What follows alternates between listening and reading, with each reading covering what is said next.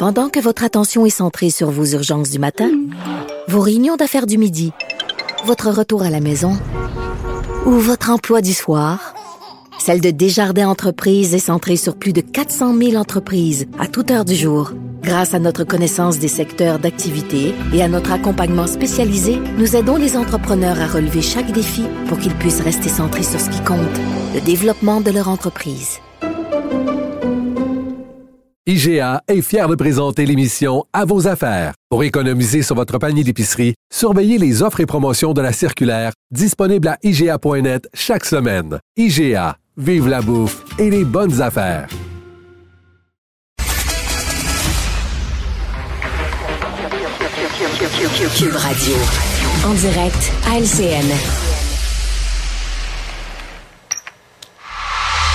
Mario Dumont et Paul Larocque sont avec nous aujourd'hui. Euh, bonsoir à vous deux. Bonsoir, Sophie. Alors, Mario, le nouveau super ministre omniscient, Pierre Fitzgibbon, euh, est partout, fait parler de lui. Euh, bon, là, le PQ, on l'apprend, s'adresse au commissaire à l'éthique dans le dossier LMPG dont on parlait tantôt. il s'est expliqué ce matin sur ton plateau. Tu l'as trouvé convaincant?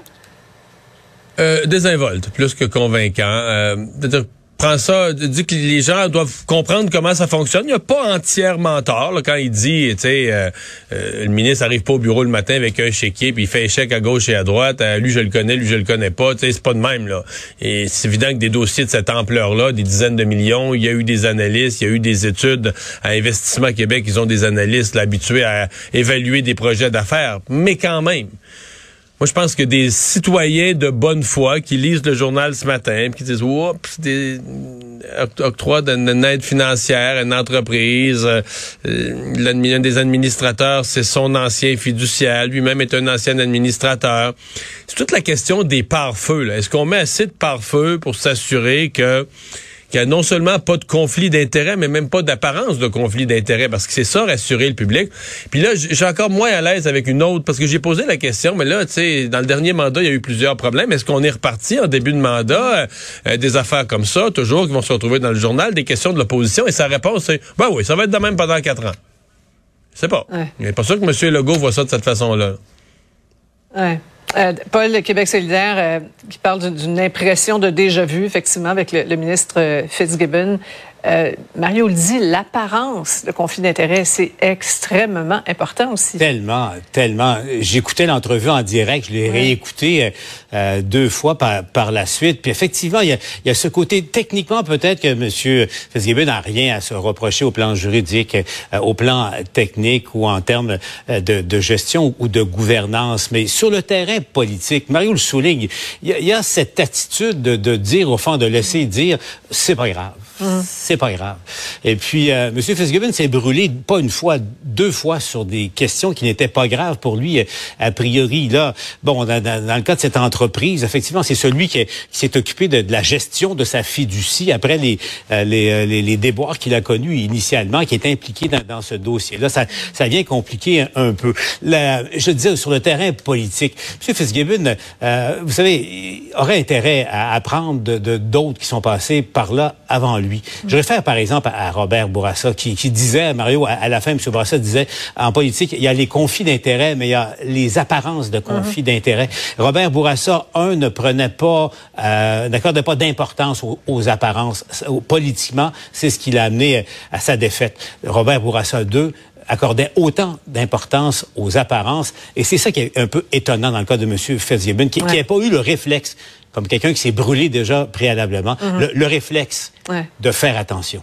Et, une de ses excuses, c'est de dire, ben, je connais, je connais tout le monde, je connais plein de monde dans le Québec. Il y, a un bout, il y a un bout, c'est vrai. Il y a un bout, c'est vrai que T'as l'avantage d'avoir un ministre de l'économie qui connaît vraiment l'économie, qui a fait toute la dernière portion de sa carrière là, à être un espèce de mentor pour des mm-hmm. jeunes investisseurs, investir dans toutes sortes de projets de l'économie du Québec, des secteurs promoteurs, mm-hmm. euh, des, secteurs prometteurs, pardon. Donc connaît beaucoup les promoteurs de ces, de ces entreprises-là, connaît le Québec, le fameux Québec Inc. Euh, et dans bien des cas a été impliqué lui-même ou a été sur le conseil temporairement.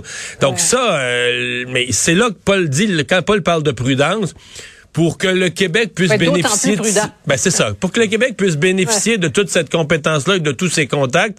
Mais sans que lui se mette à risque politiquement il va falloir trouver les bons pare-feux les bons murs pare-feu voilà Ouais. Parlons maintenant de, de, nos misères actuelles et à venir avec la réfection du, du tunnel Louis H. Lafontaine et le Cafarnaum qui s'annonce. On dirait qu'on en prend vraiment la mesure de l'ampleur des, des, des, travaux et ce qui, s'en vient. Le week-end, en tout cas, nous a donné une petite idée.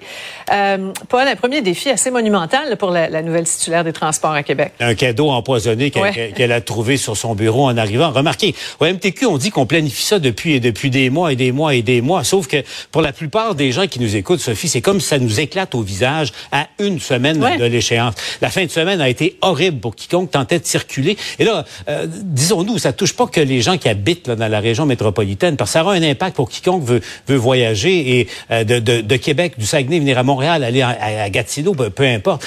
L'effet sur la chaîne d'approvisionnement, l'effet sur le coût de la vie éventuellement. Et elle ajoute, c'était la, la, première joute de Gaétan Barrette tout à l'heure, mm -hmm. et il nous racontait, Sophie, que à son ancien hôpital, Maisonneuve-Rosemont, euh, il, y y a beaucoup de, d'employés, des, des, professionnels de la santé, des infirmiers, des infirmières, des médecins, mm. qui déjà songent à changer d'hôpital, ouais. à ne plus devoir se taper ces, ouais. ces, ces, ces, minutes, ces heures d'attente en circulation qui s'en viennent. Comme disait Emmanuel, très justement, Paul, ça, ça avoir un impact sur la chaîne d'approvisionnement humaine, ouais. ni, oui. plus ni moins. Hein, C'est tout à fait ça, exactement. Euh, je vais vous entendre en, en, en terminant, Mario, sur euh, cette enquête là, qui va être menée sur le, le prix du, du euh, panier d'épicerie par le Bureau de la, de la concurrence. Euh, ça va donner quelque chose d'utile, cet exercice-là?